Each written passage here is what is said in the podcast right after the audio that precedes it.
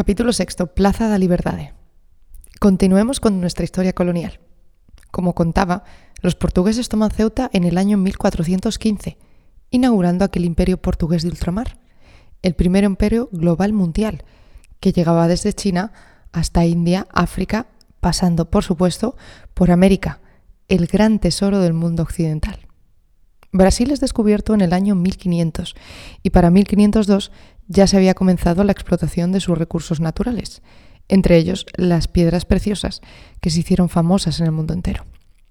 A principios del siglo XIX, el rey Joao VI decide asentar su residencia en Río de Janeiro, llevando con él a ese señor que tienen ustedes a caballo en esta plaza, el príncipe Pedro.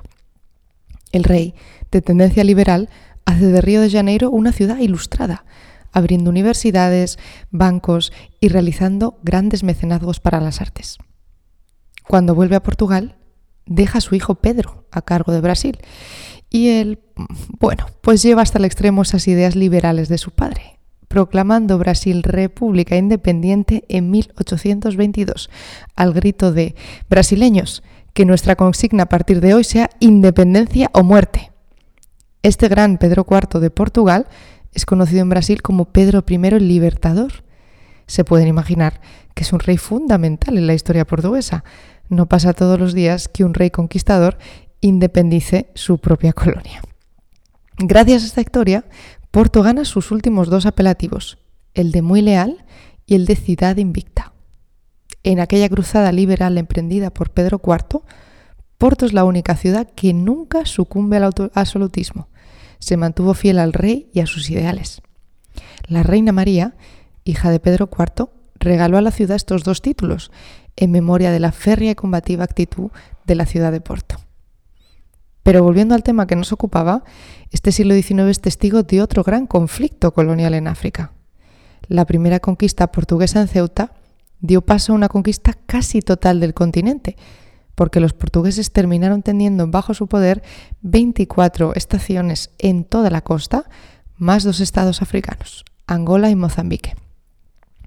Esos fueron los dos territorios clave de sus conquistas, cuando además en 1889 intentaron ligarlos por tierra. Esta maniobra hace peligrar a otro de los imperios coloniales en África, el británico. Los ingleses estaban en plena construcción de un ferrocarril que uniera sus colonias de norte a sur. Pero si los portugueses hubieran unido esos territorios, efectivamente hubieran impedido la construcción ferroviaria inglesa. Así que los ingleses, ni cortos ni perezosos, les mandan un ultimátum a los portugueses en 1890, diciéndoles que si no se retiran de esos territorios africanos, que se atengan a las consecuencias. Se pueden imaginar lo que esto significa. Retirada o guerra. Y esto es visto como una humillación nacional por los republicanos en Portugal, porque de hecho la orden que llega directa desde Portugal a África es la retirada, sin concesiones. Estos republicanos en el país denuncian al gobierno y al rey como responsables de todo lo que está pasando, levantándose contra ellos el 31 de enero de 1891, un año después de aquel ultimátum los rebeldes proclaman la República desde el balcón del ayuntamiento. El edificio que verán en esta misma plaza si miran hacia abajo, el actual Hotel Intercontinental. Allí levantan una nueva bandera. Como se estaban alzando contra los monárquicos, cuya bandera era azul y blanca, enarbolan una bandera roja y verde, los colores que hoy todos conocemos como portugueses.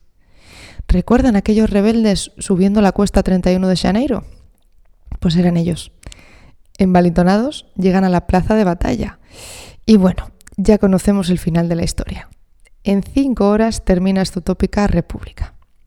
Pero aunque esta revolución no triunfa, sí enciende la mecha del liberalismo y enseña a los portugueses que es posible levantarse contra la monarquía y que a lo mejor le ha llegado el momento a esta institución de dejar existir por obsoleta y anticuada.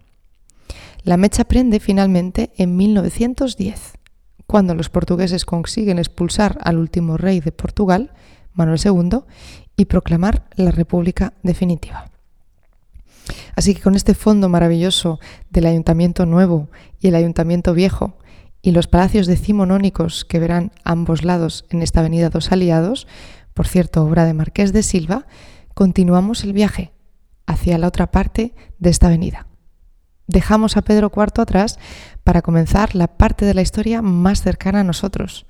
Saltamos en el tiempo gracias a la magia. ¿Y dónde mejor comenzar a buscarla que en la librería Leyo? De espaldas a la estatua de Pedro IV, cojan la calle de la derecha, la cuesta da Rúa dos Clérigos.